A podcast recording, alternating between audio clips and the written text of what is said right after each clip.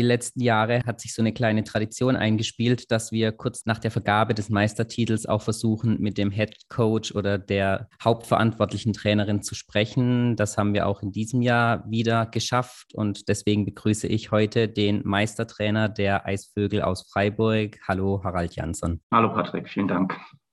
Zuerst mal herzlichen Glückwunsch offiziell zur deutschen Meisterschaft 2022. Ähm, dich hat es leider kurz vor dem Ende nochmal mit Corona erwischt. Deswegen hast du die letzten beiden Spiele leider nur aus der Isolation ähm, ja, mitverfolgen können. Wie war das für dich, das dann von zu Hause aus mitverfolgen zu müssen und auch ein bisschen von zu Hause aus mitcoachen zu müssen? Zunächst einmal war es nervig. Ähm, vielmehr hat die Situation eigentlich als Ausdruck nicht verdient, denn die Arbeit war gemacht. Äh, ich wurde positiv getestet nach dem letzten Videomeeting mit dem Team vor Spiel 3.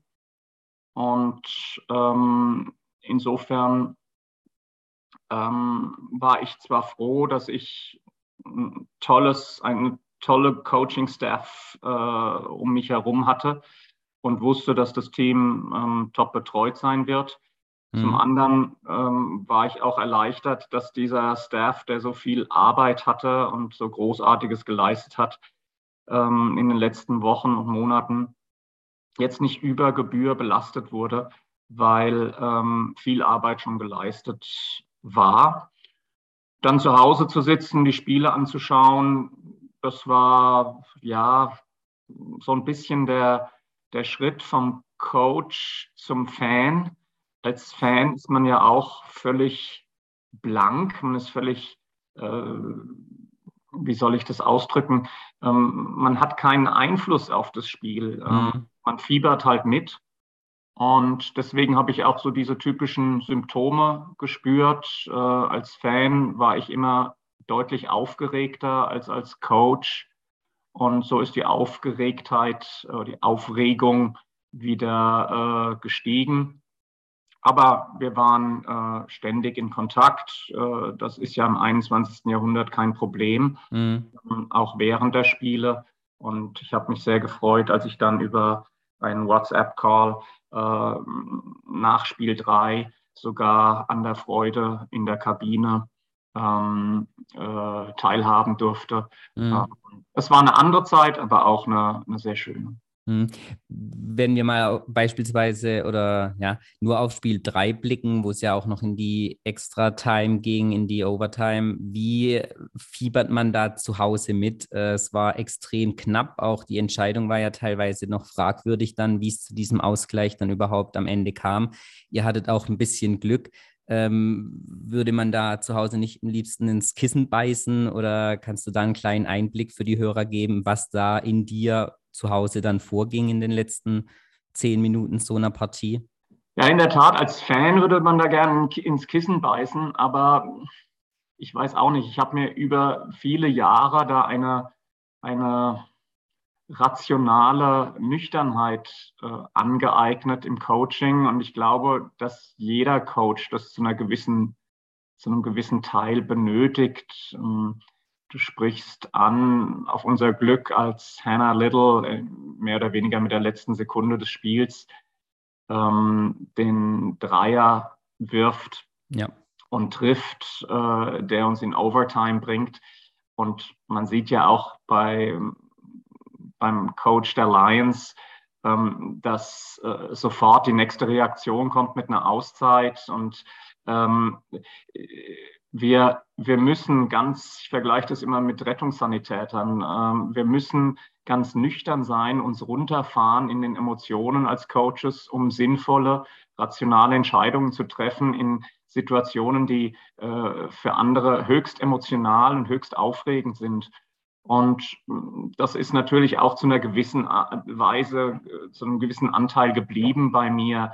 Ich habe diese Crunch-Time da mit dem Hammer-Dreier von äh, Words Porifoy ähm, und dem anschließenden Dreier von Hannah Little. Davor gab es schon einen Dreier von Lina Sonntag.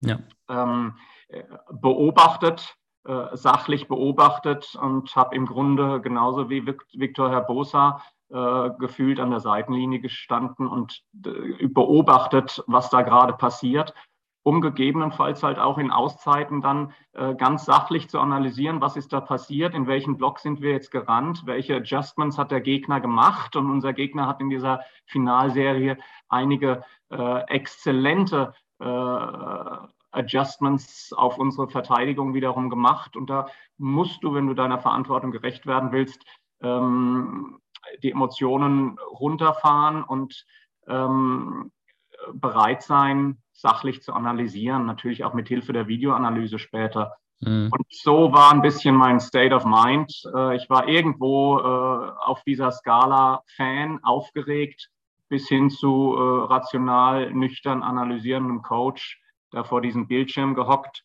und hatte WhatsApp an, um mich mit Robert Leichter, unserem äh, Mitglied im Trainerstaff, auszutauschen. Okay, wenn wir jetzt mal zu Beginn der Saison springen, ähm, du bist neben dem Head Coach eigentlich sportlicher Leiter der Eisvögel. Wie kam es zu der Entscheidung? War es etwas aus der Not heraus geboren oder warum hast du gesagt, okay, ich mache auf jeden Fall in diesem Jahr auch noch zusätzlich den Head Coach? Ja, einfache Frage, sehr komplexe Antwort. Äh, zunächst einmal ähm, hatte die letzte Saison eine, eine Situation mit sich gebracht, dass wir äh, vor großen personellen ähm, Umstrukturierungen standen. Und ähm, das hat sowohl die Spielerinnenseite als auch die Coach-Seite dann ähm, betroffen. Und äh, ich bin da ganz offen. Meine, mein erster Impuls, mein erstes Ziel war, ähm, wieder hauptamtliche äh, Trainerqualität, Trainerinnenqualität auf der Headcoach-Position für unser Programm zu garantieren. Okay. Ähm, mir ist es dann nicht gelungen, meine zwei HauptkandidatInnen nach Freiburg zu lotsen. In der Regel ähm, waren das ähm, finanzielle Schwierigkeiten, aber nicht nur. Wir waren jeweils in guten Gesprächen, aber ähm, beide Coaches haben sich dann für äh, Alternativen entschieden und auch mein Verständnis gehabt. Und, ähm, okay, darf ich da ganz kurz eingrätschen? Darf man erfahren, mit wem da Verhandlungen geführt wurden? Verrate nie, äh, welche Deals nie zu, nicht zustande gekommen sind. Okay. Ähm, nee, das gebührt auch mein Respekt der, der beiden betroffenen Personen gegenüber. Ähm, eine ist auch in Deutschland völlig unbekannt, deswegen äh, wäre der Informationsgrad gar nicht mal so hoch. Okay. Ähm, äh, es äh, hat sich dann zerschlagen und ähm, wir haben intern sehr viel gesprochen und äh, es ist wirklich so, wie ich das schon ein paar Mal erzählt habe. Meine äh, Frau hat dann das Zünglein an der Waage gespielt und hat gesagt, Harald, ich glaube, du musst das wieder machen. Ähm, eine Idee, die bis dahin weit von mir weg war, weil einfach durch meine äh, berufliche Situation, die sich etwas geändert hatte im Vergleich zu meinen früheren Engagements. Früher war ich Mitarbeiter am äh, Institut für Sport in Freiburg mit einer super hohen Synergie mit Leistungssport. Ähm, mittlerweile bin ich wieder äh, sehr glücklich äh, Lehrer an einem Freiburger Gymnasium. Ähm, aber dieses Berufsbild hat sehr wenig Synergie mit, mit leistungssportlichem Saisonbetrieb. Und äh, deswegen war die Idee nie in meinen Kopf gekommen. Und ich habe dann nach diesem Impuls durch meine Frau ähm, begonnen, konkreter mir Gedanken zu machen über dieses äh, Fantasiegebilde und bin auf die Idee gekommen, dass es möglich wäre, mit einem wirklich exzellenten Coaching-Staff. Und äh, ich habe dann im Grunde im Coaching-Bereich recruited ähm, auf zwei Ebenen. Als erstes, ähm, mit wem möchte ich nachts um drei Uhr äh, nach einer Niederlage in Hannover äh, zusammen auf einer Autobahnraststätte, weil der Busfahrer eine Pause braucht, eine äh, Currywurst mit Pommes essen. Also mhm. mit welchen Menschen möchte ich diese triste, tristeste Situation, die es im Damenbasketball in Deutschland gibt, äh, erleben? Mit wem möchte ich mich da wohlfühlen? Wer bringt die Kompetenz mit? Und wer bringt schließlich auch ähm, die, die, zeitliche Belastbarkeit mit, ähm, die wir benötigen, um ein Team äh, 24-7, wie man heutzutage sagt, äh, betreuen zu können? Stichwort äh, Vormittagstrainings. Mhm. So habe ich äh, Stück für Stück meine ähm, First Picks auf meine Liste geschrieben. Und als ich dann äh, relativ rasch rausgestellt hat, das war innerhalb von einer Woche, ähm, dass ich tatsächlich alle meine First Picks äh, bekäme in diesem Coaching-Staff, okay. ähm, war die Entscheidung getroffen, dass wir ähm, äh, zusammen den Weg gehen. Mhm. Du hast angesprochen, nicht nur auf den Trainerpositionen musstet ihr improvisieren und euch was anderes überlegen. Ihr habt auch neue Spielerinnen benötigt. Äh, da kommt man natürlich in dieser Saison nicht um Yasuma herum. Ähm, wie kam so eine Verpflichtung zustande? Ähm, Gerüchte hat man mitbekommen, dass da vielleicht auch der Hauptsponsor der Liga ein bisschen seine Finger mit im Spiel hatte? Ähm, stimmt das? Und äh, wie zufrieden warst du tatsächlich dann am Ende der Saison mit so einer Verpflichtung, die euch da gelungen ist? Naja, ich fange aus Respekt für Shiori Yasuma äh, hinten an. Ähm, die Frage, die du mir da stellst, kann, kann wirklich nur ähm, rein hypothetischer Art sein, denn äh, jeder, der zwei Augen im Kopf hat, äh, weiß, äh, wie zufrieden wir mit äh, Shiori in dieser Saison waren. Ähm, allerhöchste Ausschläge Schläge in der Skala der Zufriedenheit. Wie kam es dazu? Eine relativ komplexe Geschichte, die ich auch gar nicht zu ähm, poetisch erzählen will, aber äh, unser Team stand fest. Ich hatte das Team in der Tat, äh, also generell plane ich Teams eigentlich um die deutschen Spielerinnen herum. Ähm, bedeutet, ha, habe ich einen High Potential, deutsche Spielerin, High Potential, ähm, muss ich das Team um sie herum planen, sie nicht als Ergänzungsspielerin einplanen. Mhm. Äh, gleichzeitig habe ich auf den Profi-Positionen eine hervorragende amerikanische Aufbauspielerin verpflichtet, äh, von der ich heute noch äh, basketballerisch sehr überzeugt bin. Und ich weiß, dass wir auch ohne Shiori auf der Point Guard-Position ähm, sehr ordentlich gewesen wären. Und äh, als ich gerade die Surfbretter auf das unser Auto gespannt habe, um mich nach einer sehr arbeitsreichen, auch für unsere Familie schwierigen Sommerphase äh, für zwei Wochen in Familienurlaub zu begeben, habe ich einen Anruf aus den USA bekommen, wo ich sofort wusste, oh, den möchte ich jetzt eigentlich nicht annehmen, indem mir mitgeteilt wurde, dass äh, besagte Aufbauspielerin entschieden hat, äh, in äh, Basketballrente zu gehen. Und äh, das war eine schwere Zeit, privat wie auch äh, Basketball beruflich. Und ich habe dann auf der Fahrt ins europäische Ausland, äh, in unser, an, unseren, an unser Urlaubsdomizil, was für die Familie schwierig ist, denn wenn der Familienpapa im Urlaub recruiten muss, und zwar die zentrale Position für sein Team, dann spricht das nicht für viele gemeinsame Stunden. Deswegen habe ich äh, auf der Hinfahrt, meine Frau saß am Steuer, über Handy erstmalig, äh, sonst mache ich das nicht über Handy, äh, den Recruiting-Prozess gestartet. Äh, ich habe ganz anders als sonst nicht alle Agenturen, denen wir in Kontakt stehen, kontaktiert, denn dann wäre der Urlaub äh, nicht möglich gewesen, mhm. sondern ich habe ähm, sehr punktuell ähm, zweieinhalb ähm, Agenturen kontaktiert und äh, ja, dann kam es dazu, dass ich natürlich zu der Zeit die Olympischen Spiele verfolgt habe, äh, die außergewöhnliche und attraktive Spielweise des japanischen Teams. Und plötzlich äh, war da eben ein selbst abgefilmtes äh, Video von einer Spielerin, wo ich nicht wusste, ob Shiori der Vor- oder der Nachname ist oder sie mit Vornamen Yasuma heißt. Mhm. Und fand das äh, äußerst interessant, was ich da gesehen habe. Hm.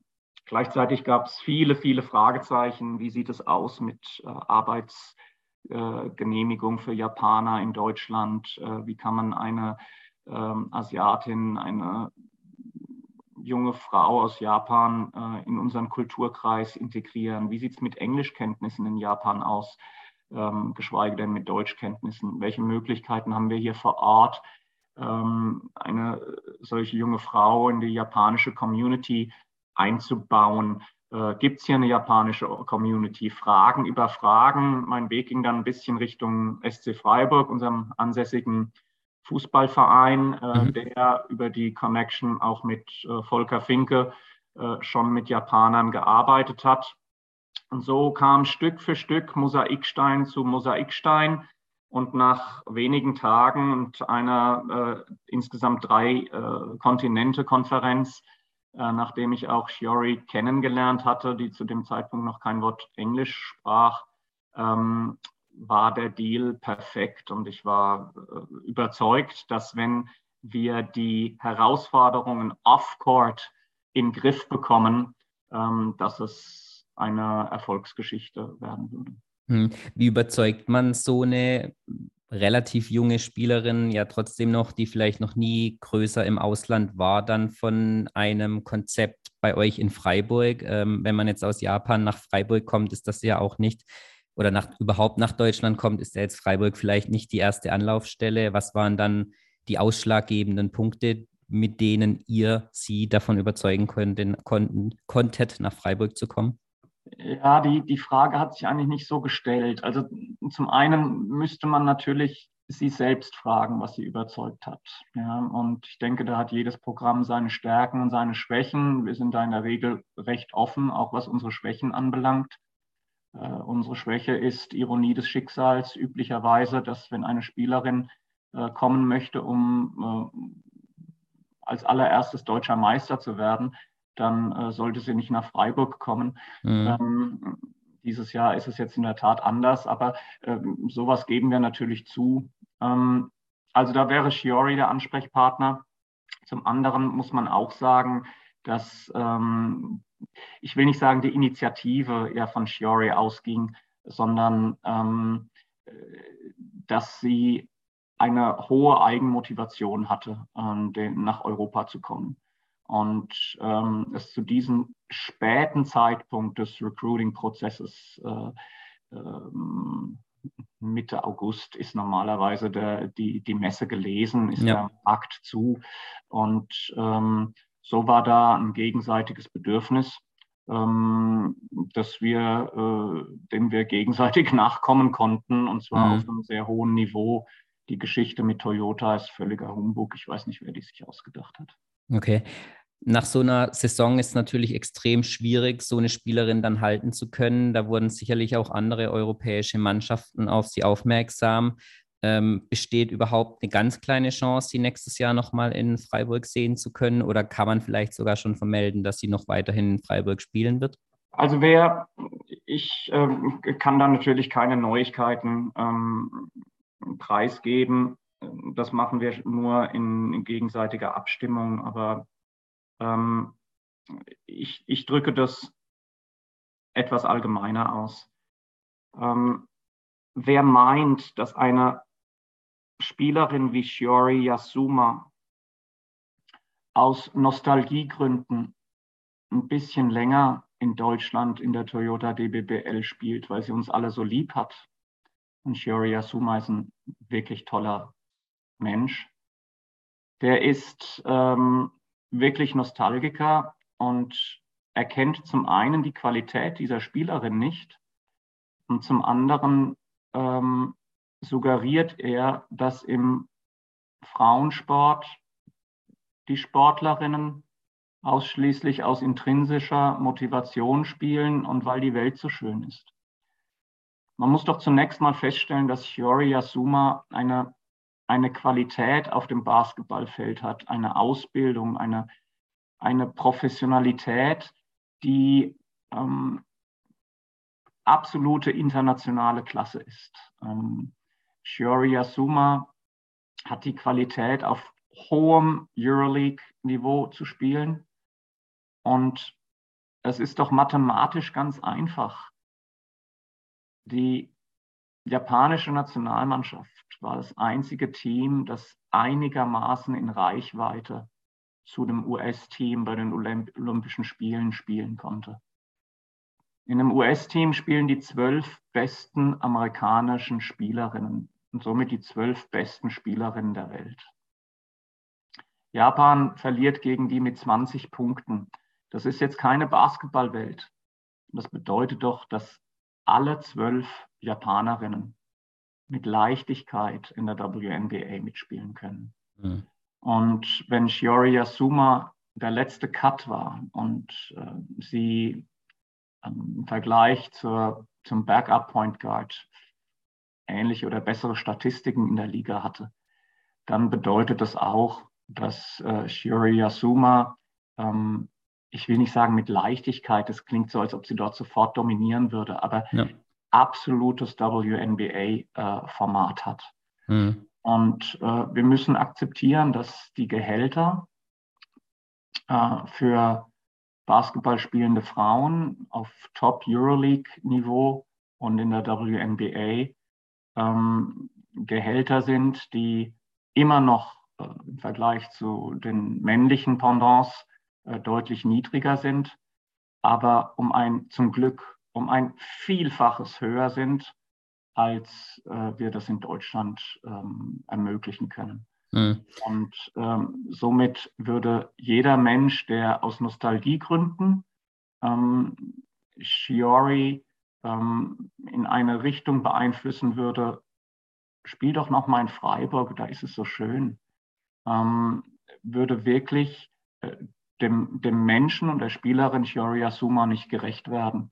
Und so war es ähm, sehr offen zwischen uns beiden oder zwischen ja, uns ähm, schon nach wenigen Wochen. Und ich stehe da ja auch mit der Agentur in Kontakt, dass Shori in Europa und über Europa hinaus nach deutlich höherem ähm, Streben und greifen muss als äh, in, dem, in der wirklich schönen Stadt, in dem wirklich tollen Programm Eisvögel äh, USC Freiburg zu spielen. Mhm.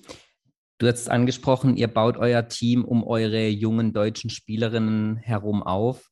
Äh, ich möchte jetzt exemplarisch mal wieder eine herauspicken, Lina Sonntag, die ja auch unter anderem dann Topscorerin im letzten Finalspiel war.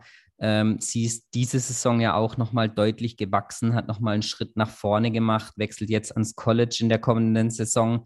Ähm, wie stolz seid ihr, so eine Entwicklung mit deutschen Spielerinnen ja bieten zu können und denen auch die Plattform bieten zu können, dass sie jetzt die Möglichkeit haben, dann auch im College zu spielen in Amerika? Ich weiß nicht, ob man das stolz nennen kann, um Gottes Willen. Das ist unsere Motivation ganz einfach. Ähm, ich respektiere auch absolut, mir wird wieder immer wieder unterstellt, dass ich da äh, argumentiere gegen Programme, die das anders machen. Das stimmt überhaupt nicht. Äh, ich will nur für unser Programm und unsere Rahmenbedingungen festhalten, dass es unsere Motivation ist, das äh, für die Deutschen und die ansässigen Spielerinnen hier zu machen. Denn unsere Motivation fängt ganz unten in der Pyramide an. Unsere Motivation ist es, jungen Kindern, Mädchen äh, die Möglichkeiten zu geben, die Jungs in unserer Gesellschaft auch haben und im Sport eigene, ähm, eigene Idole, eigene Vorbilder zu haben ähm, und sich gut ausbilden zu lassen in der Sportart. Und wenn wir dann die ersten äh, Auswahlspielerinnen aus Landes, auf Landesebene, eventuell auf Bundesebene ausgebildet haben, dann brauchen wir ein Auffangbecken für sie. Und das muss in Deutschland die erste Bundesliga sein. Das ist der Grund, weswegen wir äh, erste Bundesliga spielen und nichts anderes. Mhm. Und ähm, wenn dann eine Spielerin ähm, sich wirklich gut entwickelt oder von außen zu uns dazukommt, ähm, dann ist das völlig normal, dass man mit ihr arbeitet. Man braucht ein bisschen Mut. Ich glaube, wir haben äh, nicht viel Vorteile anderen Standorten gegenüber, aber vielleicht haben wir ein bisschen mehr Mut, diesen Spielerinnen sehr früh Verantwortung zu geben, auch wenn vielleicht Restdeutschland noch nicht so viel von ihnen hält. Ähm, dass dann die Entwicklungen automatisch äh, kommen. Äh, das liegt, äh, ja, automatisch ist eigentlich falsch, aber das liegt primär an den Spielerinnen und an der Möglichkeit, dass sie hier ähm, auf Erstliganiveau Basketball spielen können. Und bei Lina Sonntag ist das insofern relativ leicht gewesen, weil sie relativ vielfältig einsetzbar ist. Und so war für mich klar, dass ich ähm, auf der Position 2, 3, gegebenenfalls ein bisschen 4, ähm, Spielzeitpuffer benötige äh, für Lina Sonntag. Äh, die Spielzeit, die sie sich selbst verdient hat, völlig klar. Ähm, und äh, das hatten wir in der Art und Weise, wie das Team zusammengestellt war. Und deswegen war Freiburg ein guter Ort für Lina. Und Lina war und ist eine tolle Spielerin für Freiburg. Du hast eben schon angesprochen, so ein Team dann auch zusammenzuführen, vor allem wenn jetzt auch einzelne Spielerinnen beispielsweise wie Yasuma zu Beginn gar kein Englisch konnten, ist extrem schwierig. Kannst du einen Einblick geben, wie so ein Prozess aussieht und wie sich das dann über die Saison hin entwickelt? Man hat auch wenn man es im Stream verfolgt hat, das Gefühl gehabt, gehabt dass bei euch einer der besten Team Spirits ähm, vorhanden ist, auch nach den Spielen, auch dieses Zusammenhalten dann in so einer Extra-Time, dann in Spiel 3 im Finale, hat man einfach über den Stream auch gemerkt, dass da so das gewisse Etwas ist, was dann am Ende auch so ausschlaggebend sein kann für so eine erfolgreiche Saison. Kannst du da mal Einblicke geben, wie es da vielleicht innerhalb des Teams auch in der Kabine dann ausgesehen hat? Ja, also das ist super komplex. Das muss man einfach als erstes mal sagen. Ähm, ich persönlich halte überhaupt nichts davon, ähm, irgendeine Teambuilding-Maßnahme mal schnell rauszuholen. Auf, wir machen zusammen ähm, mal eine Bootstour und eine Kanutour in den Taubergießen hier im Rhein und danach sind wir ein tolles Team. Oder wir setzen das Team äh, für zwei Tage im Schwarzwald aus und sie müssen selbst nach Freiburg zurückfinden und danach sind sie ein neues Team. Ja. Ich denke, das ist ein, ein Wirtschaftszweig, der äh, auch seine Berechtigung hat, aber primär darauf aus ist, auch ähm, sich selbst zu finanzieren und äh, somit solche Angebote macht. Natürlich haben wir als Team zusammengesessen, wir haben viel miteinander gesprochen, wir haben jeder Spielerin versucht, eine Wichtigkeit zu geben, eine, eine Rolle zu geben, äh, die gleichzeitig auch jede Spielerin für sich selbst auch ergriffen hat. Ähm, und ähm, so ist dieses Team in einem ersten kleinen Trainingslager im Schwarzwald äh, Stück für Stück gewachsen. Wir haben festgestellt, dass die sehr jungen Kapitäninnen des Teams, Luisa Nufer und Emmy Kapitza, ähm, sehr integrierende Kompetenzen haben und hatten. Ähm, ihnen gebührt da ein großes Lob.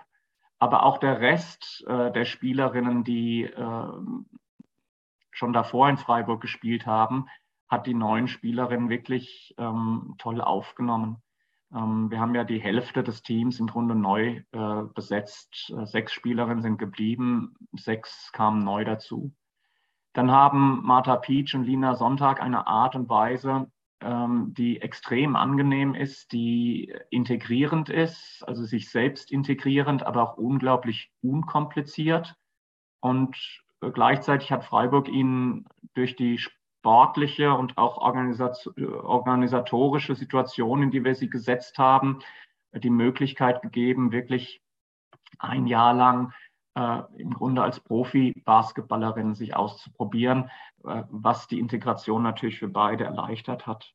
Mhm. Ja, und dann wird äh, recruited auf dem internationalen Sektor und das wissen meine ganzen äh, Kolleginnen und Kollegen in der Liga auch.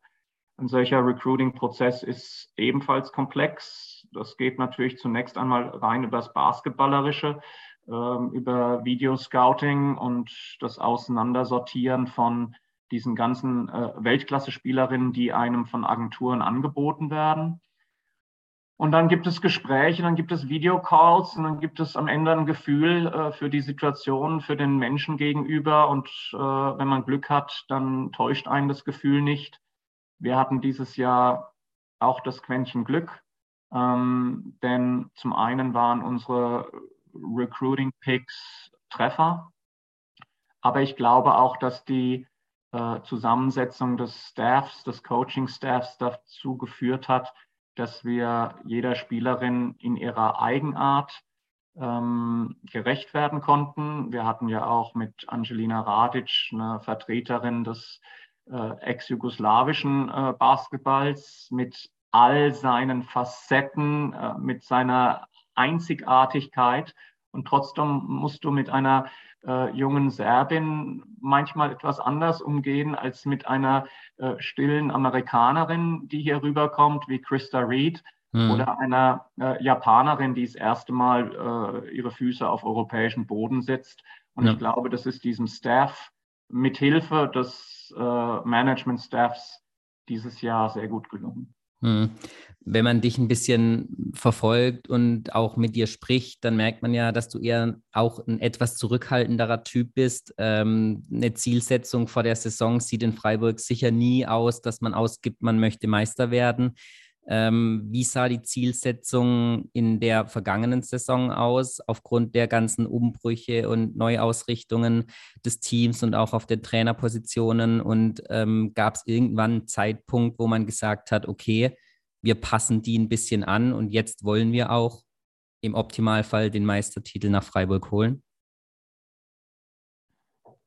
Ja, das ist ja eine, eine Herangehensweise und eine, eine Vorstellung, dass äh, ein Team zusammengesetzt wird und dann gibt es einen Teamworkshop und dann gibt es ein Trainingslager und dann macht man ein bisschen Kärtchen hier und ein bisschen Kärtchen hier und äh, heftet die an die Wand und am Ende hat das Team ein Ziel und mit diesem Ziel können sich alle ähm, identifizieren und dann wir, tun wir alles, um dieses Ziel zu erreichen.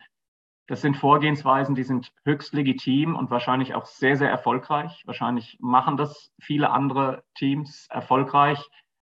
Aber es ist nicht die Vorgehensweise, die ich, wenn ich Head Coach bin, ähm, wähle.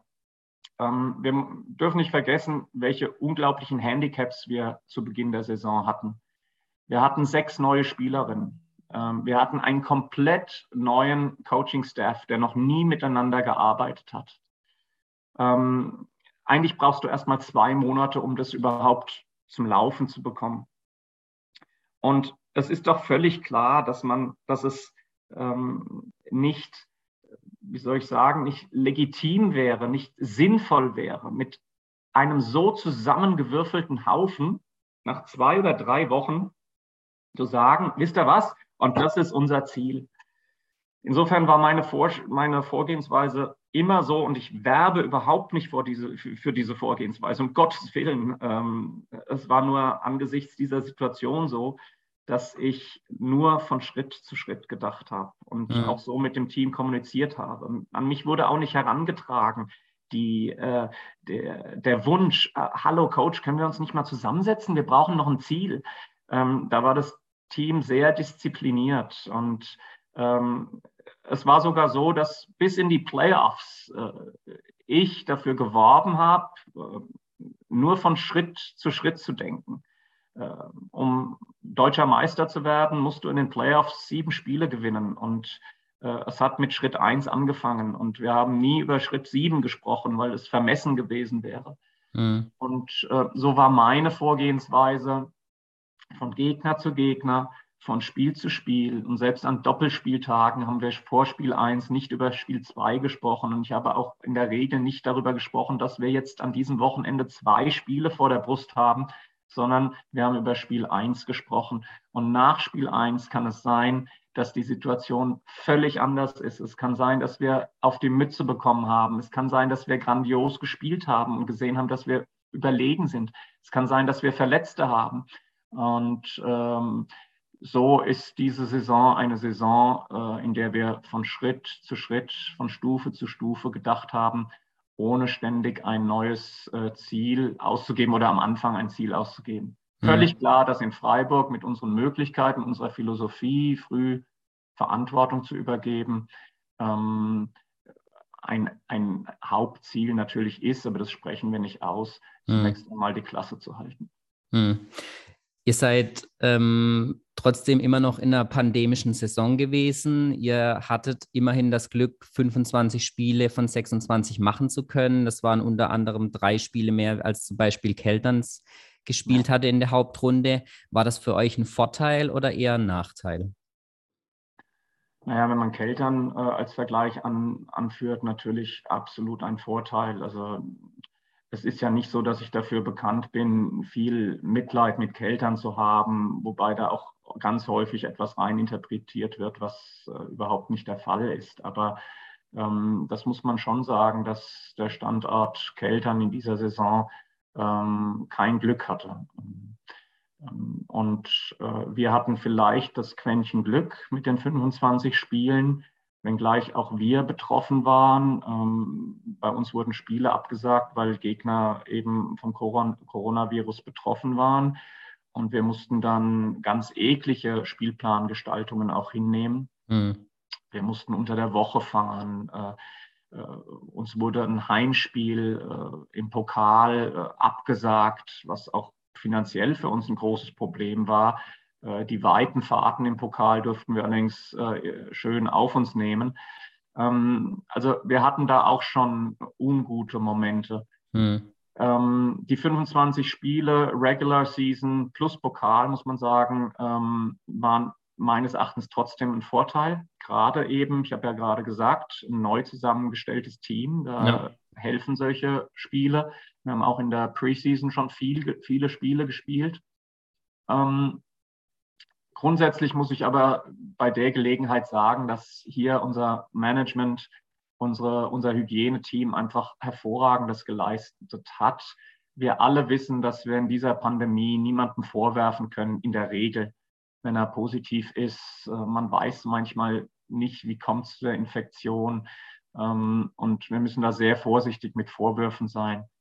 Gleichzeitig weiß ich, dass in, im Programm der Eisvögel wirklich alles getan wurde, was auf diesem Niveau möglich ist, um die Pandemie möglichst weit weg von uns zu halten. Und den, den Verantwortlichen dafür, Uwe Stasch, äh, meiner Gemahlin und Amelie Möller äh, gebührt da wirklich höchster Dank und höchster Respekt. Ähm, nur um es ein bisschen greifbar zu machen, ähm, seit ähm, dem letzten Spieltag in der Regular Season ist keine Spielerin bei uns ins Training gegangen, ohne vor dem Training, also vor dem Trainingstag, an einer äh, Teststelle, die mit uns kooperiert hat, ähm, getestet zu sein. Also wir wussten, okay. wenn wir in die Halle kamen, dass jeder der anwesenden Leute Menschen ähm, gerade einen negativen Test hatte. Die Spielerinnen haben ihre Maske erst von der, vom Mund genommen in dem Moment, wo das Testergebnis auf ihrem Handy war. Wir hatten Trainingssituationen, wo eine Spielerin die ersten zehn Minuten verpasst hat, weil das Ergebnis halt noch nicht da war. Und mhm. ähm, das wirklich nur als, als, als kleines Beispiel dafür, was unser Hygienestaff hier geleistet hat. Ähm, wir alle wissen, dass das auch nicht immer einfach ist, auch für die Betroffenen, ja, vor jedem Training zur Teststation zu gehen, mhm. die allerdings in der Nähe der Halle lag. Aber es ist ganz bestimmt ein wichtiger Mosaikstein für den abschließenden Erfolg. Mhm. Wenn wir ein bisschen auf die Historie der Eisvögel blicken, ihr seid 2017 abgestiegen, dann ist der direkte Wiederaufstieg gelungen. Seitdem habt ihr immer Playoffs ähm, gespielt. Ähm, und jetzt in diesem Jahr seid ihr nach der Regular Season auf Platz zwei gestanden. Kam das für dich dann persönlich und für das ganze Team drumherum überraschend? Oder wart ihr auch vielleicht gar nicht von eurer eigenen Leistung so überrascht, sondern eher von den Leistungen der anderen Teams? Zunächst einmal muss ich sagen, ich fand das Niveau in der Liga dieses Jahr interessant. Äh, ich maße mir nicht an zu sagen, ob es besser war als in den Saisons davor oder später. Ähm, das okay. will man ja immer. Das, die, diese Frage ist eine der spannendsten Fragen und sie wird überall diskutiert. Die, die Liga ist dieses Jahr besser und die Liga ist dieses Jahr schlechter und ähm, äh, da will ich mich gar nicht beteiligen. Und was das dann auch noch mit den 14 Teams zu tun hat, macht das Ganze ja noch mal komplexer. Mhm. Ähm, zunächst einmal ja, völlig klar. Wir waren überrascht. Äh, ist, ist doch klar. Gleichzeitig haben wir Augen im Kopf und wir haben sehr schnell, das ging in den ersten Trainings los, ähm, das ging in den ersten Trainingsspielen los. Äh, wir scrimmagen ja in der Regel sehr viel gegen französische und Schweizer Teams, ähm, dass wir gesehen haben, dass wir ein außergewöhnliches Potenzial in diesem Team haben, und zwar basketballerisch, menschlich, charakterlich ähm, dass das schon etwas Besonderes ist. Und äh, ähm, insofern äh, will ich nicht verheimlichen, dass wir in Ansprachen, die ich auch vor dem Team gehalten habe oder in Gesprächen, die wir miteinander geführt haben, schon irgendwann erkannt haben, dass mit dem Team was möglich ist. Wir hatten ja dann sehr schnell sechs Siege oder sieben Siege. In der Regel brauchst du in der Liga acht Siege, um die Liga zu halten. In ja. der 14er Liga sind es dann vielleicht neun oder zehn. Auch das war ganz schnell gegessen. Dieser Drops war gelutscht. Und äh, so will ich nicht sagen, was du vorhin gemeint hast, wir haben die Ziele dann revidiert, um Gottes Willen. Aber man muss ja ehrlich gegenüber den Spielerinnen sein und äh, die haben ja auch Augen im Kopf. Deswegen war schon sehr schnell klar, dass dieses Thema das Potenzial für was Besonderes hat. Mhm. Und es gab dann noch zwei, drei Stellschrauben zu drehen, Momente, ähm, traurige Momente. Der Tiefpunkt war ganz bestimmt die Verletzung von Emmy Kapica. Ähm, wir hatten Momente, wo Spielerinnen dazu kamen. Man darf nicht vergessen, wir sind in die Spielvorbere in die Saisonvorbereitung gegangen mit relativ vielen Rekonvaleszenten oder Verletzten. Lina Sonntag konnte noch nicht mitwirken, Martha Peach noch nicht, Emmy Kapica noch nicht nach einer Rücken-OP. Ähm, Angelina Radic hatte nicht die Arbeitsgenehmigung. Das heißt, es kamen immer wieder Stück für Stück Spielerinnen dazu. Mit Emmy Kapica hatten wir dann einen Ausfall. Wir hatten plötzlich ein Training, wo Gina Radic äh, Knieprobleme hatte. Äh, Maria Constantinido auf der Postposition war krank. Äh, Emi Kapica verletzt. Und äh, ich musste eine Entscheidung treffen, die hart war für einige Beteiligten, indem ich äh, mit Mirna Paunovic gesprochen habe und gesagt habe, Mirna, könntest du dir vorstellen, in dem Team fester Teil zu sein? Mhm. Und ähm, das ist unter anderem für eine Johanna Gerlinger, die fünfte Innenspielerin, ganz bestimmt nicht leicht gewesen. Sowas muss man moderieren. Hier muss man Gespräche führen. Aber ähm, diese, diese Momente gab es. Und äh, im Nachhinein äh, mache ich drei Kreuze, dass diese zum Teil schweren Entscheidungen dann auch getroffen wurden. Lange Rede, kurzer Sinn. Wir haben erkannt, dass Potenzial da ist. Und diesem Potenzial mussten wir von der Management-Seite, aber auch von der Coach-Seite gerecht werden, Entscheidungen treffen. Dass es so gut ausgeht, ähm, hätten wir nie gedacht. Aber wir haben wirklich, das muss man auch sagen, auch alle Register gezogen. Wir haben beispielsweise auf der Coaching-Seite die Corona-Situation mit einbezogen es stand ja immer die Gefahr im Raum, dass Coaches ausfallen. Das beinhaltet auch, dass Victor Herbosa ausfallen kann oder Harald mhm. Jansson. Wir haben sehr früh schon in der Preseason deswegen auch begonnen, ähm, das Head Coaching an der Seitenlinie immer mal wieder zu äh, abzuwechseln. Ähm, jeder, der im Coaching-Bereich tätig ist, weiß, dass es mit einem Team was macht, wenn der Head Coach nicht dasteht, auch im Training, sondern nur der, nur der Assistant oder Associate Head Coach. Deswegen wollten wir da gleich äh, von Anfang an auf einer Schulterhöhe uns vors Team stellen. Das sind alles Maßnahmen, die wir getroffen haben, als wir erkannt haben, welches Potenzial da ist. Und es ist umso schöner natürlich für uns, dass diese Maßnahmen gegriffen haben und am Schluss zum Meistertitel geführt haben. Hm. Dann habt ihr ein Viertelfinale in Marburg gespielt. Ihr seid ohne Niederlage, ohne Heimniederlage in den Playoffs geblieben. Ihr habt auch in der Regular Season zu Hause nur zwei Spiele verloren. Wie wichtig war es dann auch wieder, dass Schritt für Schritt immer mehr Fans in eure Halle zurückkehren konnten? Super wichtig. Ähm, die Hallenfüllung, nenne ich das jetzt mal, mhm. ist in der Tat ein Punkt, der bei uns im Management in unseren wöchentlichen Management-Sitzungen eine äh, zentrale Rolle spielt. Ähm, wir kümmern uns natürlich um Heimspiel-Event, um, um die Mannschaft und so weiter. Aber wöchentlich ist bei uns äh, auch das Thema Halle füllen, Halle voll bekommen, äh, Menschen die Tür zum Frauenbasketball, zum Mädchenbasketball öffnen, diese wunderschöne Sportart ihnen präsentieren. Da gibt es eine große Anzahl von Initiativen, die wir da wöchentlich starten.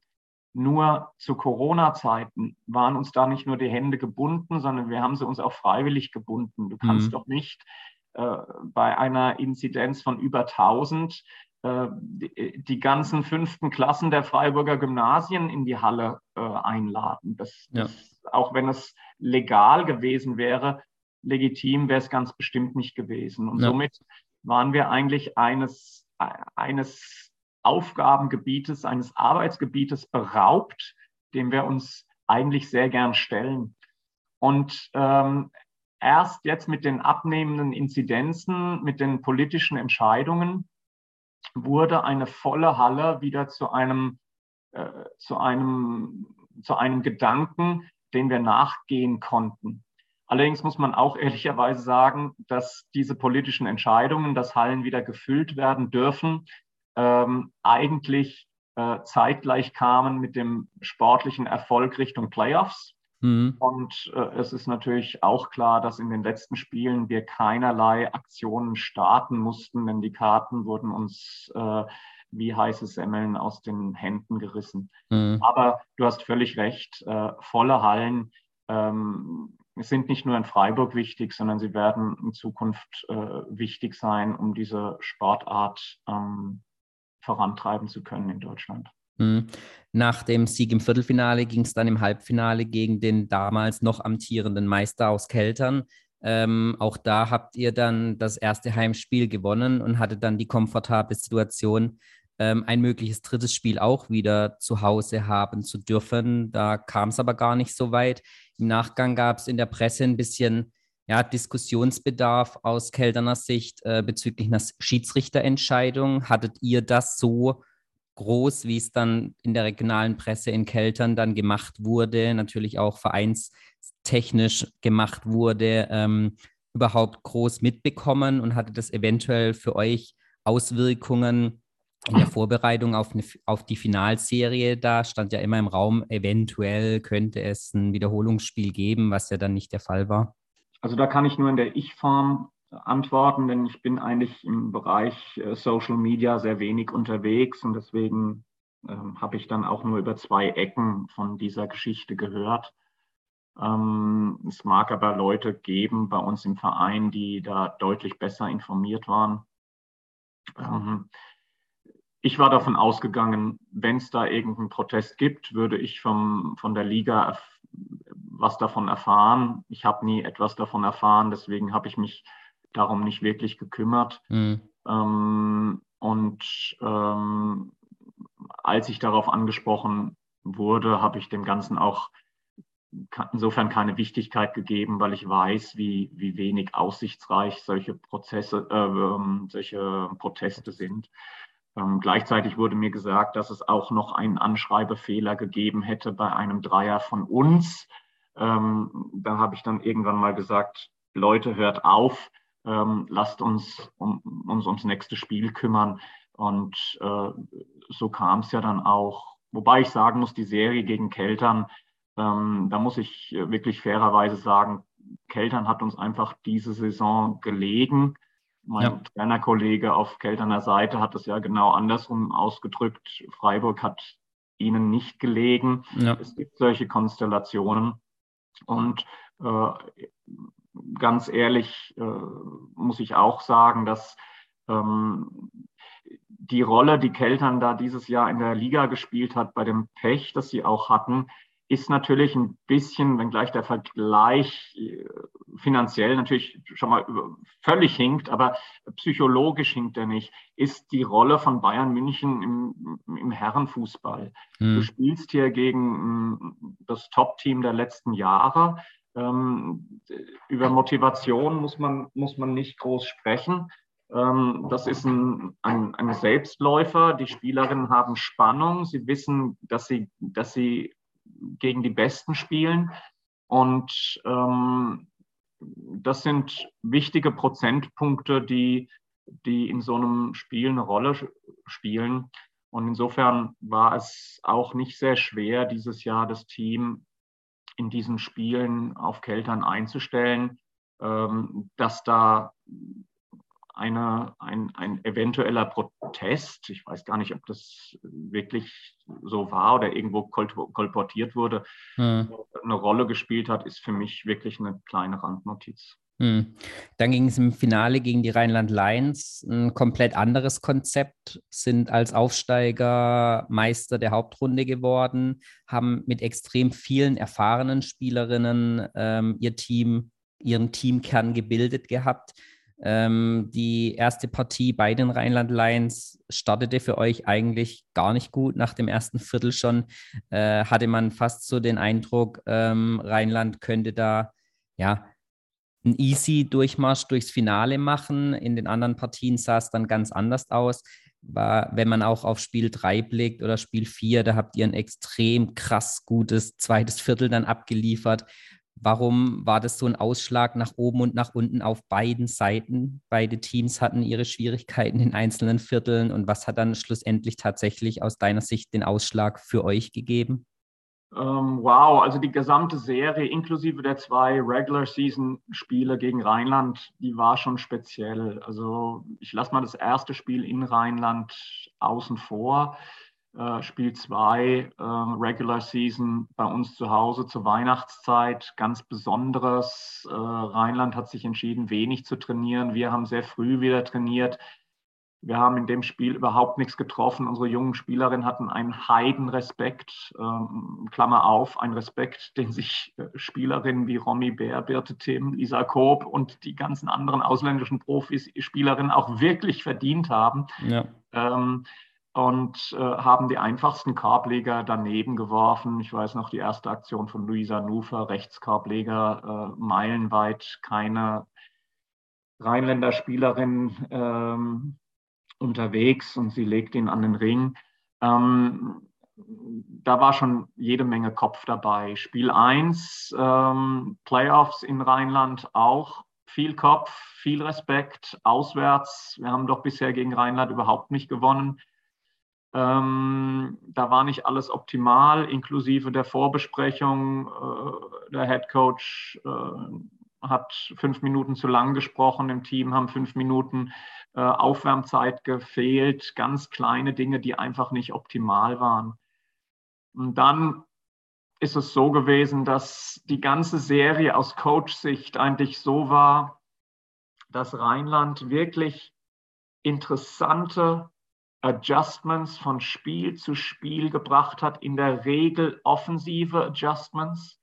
Man darf nicht vergessen, auch mit dem Match Porifoy auf Yasuma äh, ist Rheinland in unsere Köpfe reingekommen. Mhm. Ähm, das äh, muss ich wirklich anerkennend äh, erwähnen. Ähm, und dann wurde im Videostudium sehr schnell klar, wie gut Rheinland auf unsere defensiven ähm, Vorgehensweisen adjusted hat, uns in jedem Spiel immer wieder Nadelstiche gesetzt hat. Und ähm, ja, dann kam es so, dass Spiel 2 ein typisches Heimspiel von uns war, dass wir dann irgendwie vorneweg auch gewonnen haben. Wir hatten in einem Viertel ziemlich gute Emotionen in der Halle. Es hat viel geklappt und äh, das Team kam in, in Flow-Moment. Der hat gereicht, um Spiel 2 zu gewinnen.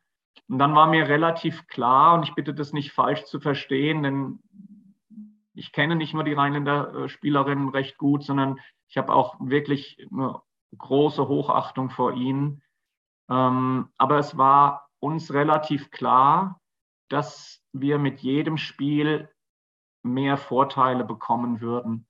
Nicht, weil wir wissen, ob Rheinland gut äh, austrainiert ist oder nicht. Äh, nicht, weil wir uns auch nur anmaßen können, etwas darüber sagen zu können, in was für einem Shape Rheinland ist. Aber wir wussten, dass unser Team topfit ist. Wir hatten die üblichen Malessen, äh, die man am Ende einer Saison hat. Eine Basketballspielerin steht in den Playoffs nicht früh morgens auf, jubelt und sagt, ach, mein Körper fühlt sich an wie der einer 16-Jährigen.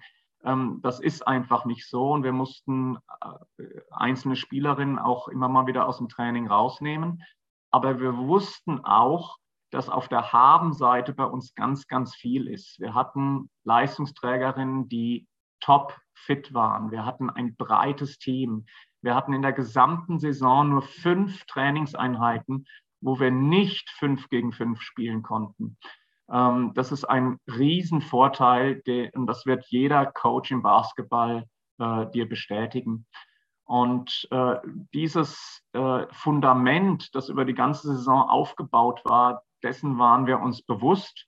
Und ich wusste, dass es sich in den Playoff Finals mit dieser Taktung äh, Spieltag, ein, Spiel, ein Tag frei, ein nächster Spieltag, dass es eine Rolle spielen würde. Ich persönlich habe ähm, sowohl die Overtime in Rheinland in Spiel 3 als auch dann diese Explosion im zweiten Viertel in Spiel 4 ganz klar im Zusammenhang mit der Fitness, mit dem Shape, mit der äh, Vollzähligkeit unseres Kaders gesehen. Ähm, für mich war das der rote Faden ähm, der Finalserie. Okay. Jetzt hat man aus Freiburg immer wieder, und wir hatten uns in der Vergangenheit ja auch schon drüber unterhalten, vor den neuen Seasons immer gesprochen. Es wird extrem schwierig, ob man alle Sponsoren zusammenbekommt, ob vielleicht am Ende Budget fehlt. Ähm, wird so ein Meistertitel das jetzt ändern oder glaubst du oder kannst du schon was mit Blick auf die neue Saison dazu sagen, wie es da in der, kommenden Season dann aussehen wird?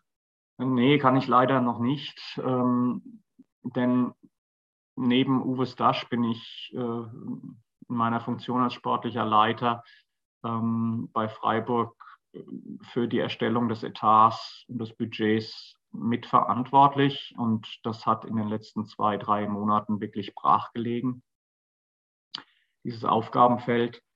Ähm, ich gehe fest davon aus, dass der deutsche Meistertitel uns ähm, hilft ähm, und uns vielleicht auch zwei oder drei Türen öffnet im Mikrokosmos Freiburg. Mhm. Ähm, aber die Frage, die du sehr dezidiert auf Freiburg stellst, müssen wir ja eigentlich viel, viel weiter denken. Wir müssen uns Gedanken machen, ähm, welche Rolle, welche ähm, Aufmerksamkeit, ähm, also welche Rolle der Damen- und Mädchen Frauensport in Deutschland spielt und welche Aufmerksamkeit ihm nicht nur gebührt, sondern ähm, wir ihm zukommen lassen.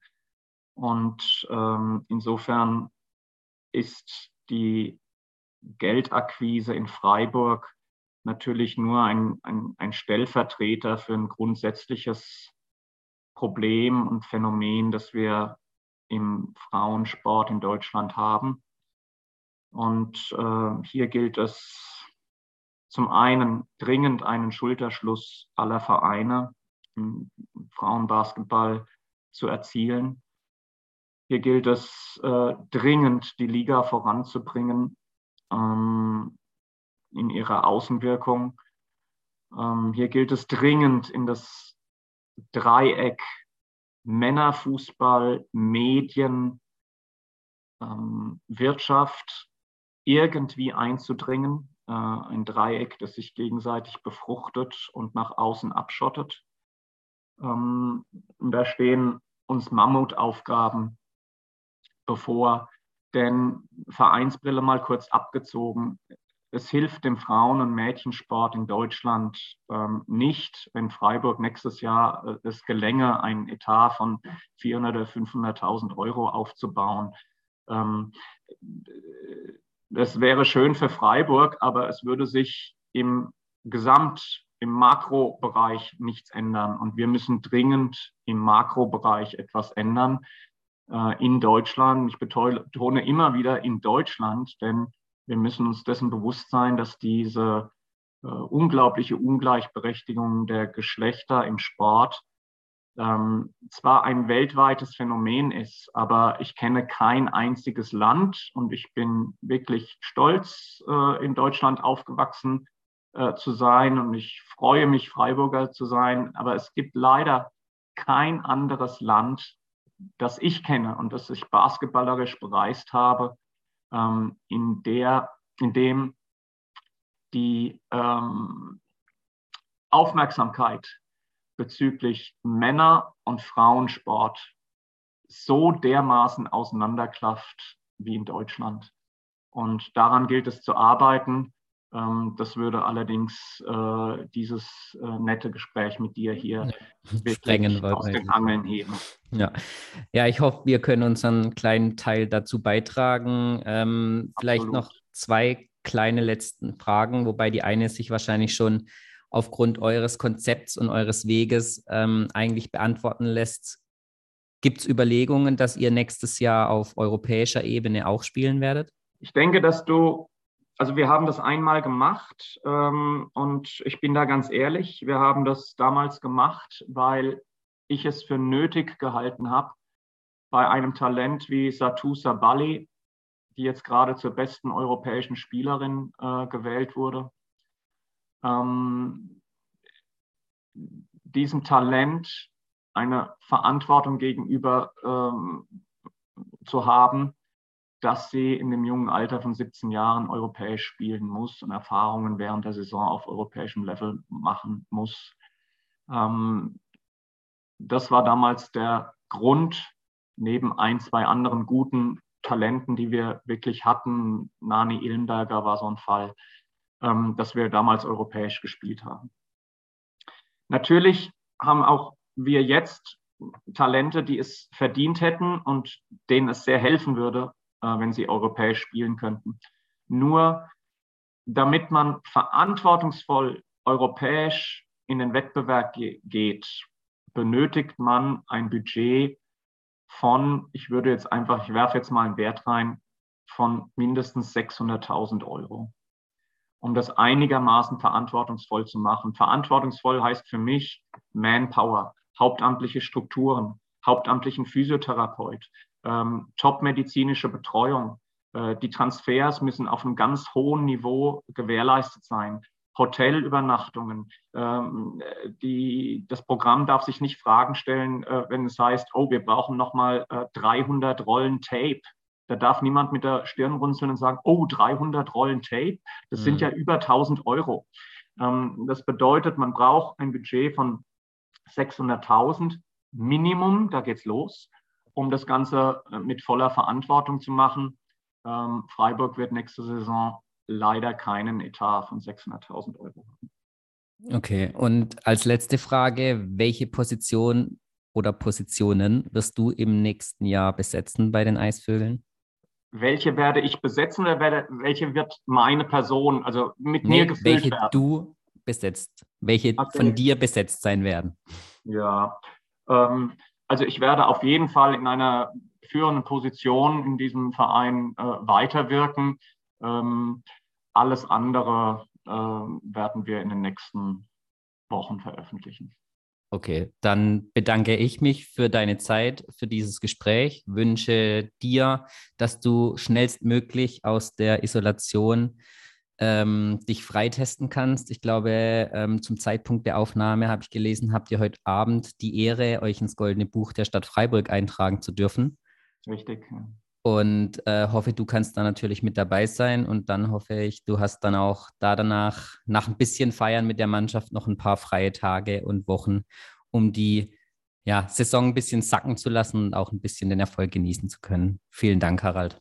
Ja, vielen Dank, Patrick. Und ich schicke äh, durchs Internet ein, ein wirklich ernst gemeintes High Five äh, dir und all deinen Helfern. Ganz herzlichen Dank, was ihr hier für den Mädchen- und Damenbasketball macht dass ihr äh, ein Medien, Medium ermöglicht, äh, um sich äh, über diese Sportart zu informieren, äh, identifizieren zu können mit diesen tollen Sportlerinnen. Genauso etwas brauchen wir. Wirklich ernst gemeintes, großes High Five mitten durchs Internet an dich. Vielen Dank.